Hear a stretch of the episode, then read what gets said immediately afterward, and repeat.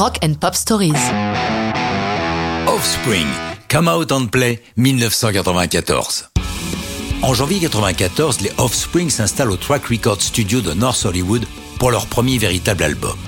Les disques précédemment gravés ont été autoproduits et diffusés modestement, bien que le dernier ait quand même été écoulé à 20 000 exemplaires. Ce succès naissant leur a permis de signer sur le label indépendant Epitaph. Parmi les hits qui vont constituer l'album Smash, Come Out and Play est celui qui va allumer la mèche Offspring. Come Out and Play parle des gangs et des armes à feu dans les écoles. Dexter Holland nous explique l'inspiration de cette chanson. Étudiant, je me rendais chaque jour en cours dans ma voiture déglinguée. Je devais traverser East LA, épicentre des gangs. Je m'y trouvais d'ailleurs lorsque les émeutes ont éclaté en 92. Je connaissais bien ce coin et toutes ces histoires de gangs et de guns se sont retrouvées dans des chansons de l'album Smash, comme Bad Habit et Come Out and Play. Sur les freeways, il y avait beaucoup d'agressivité et ma voiture était si pourrie que des gens me balançaient des trucs sur la route car je n'allais pas assez vite.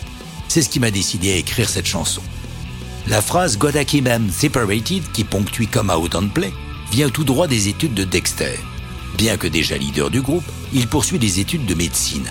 Un jour qu'il se livre à des expériences sur des bactéries dans des éprouvettes, il laisse son travail pour qu'elles reposent, revient une heure après et s'aperçoit avec étonnement qu'elles sont encore tièdes alors qu'elles auraient dû refroidir.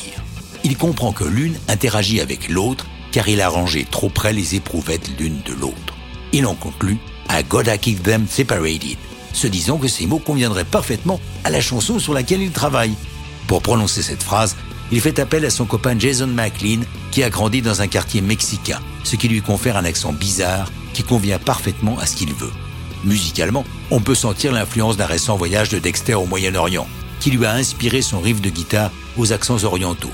Comme Out and Play est la dernière chanson à être enregistrée, car Dexter craint la réaction des autres sur ses idées de riff oriental et de la voix de McLean, inattendu pour un groupe supposé punk.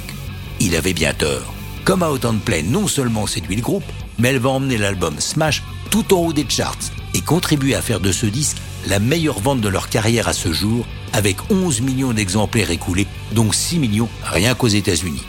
Il va s'en suivre une tournée de 200 concerts à travers le monde, de mi-94 à mi-95, mais ça, c'est déjà une autre histoire de rock'n'roll.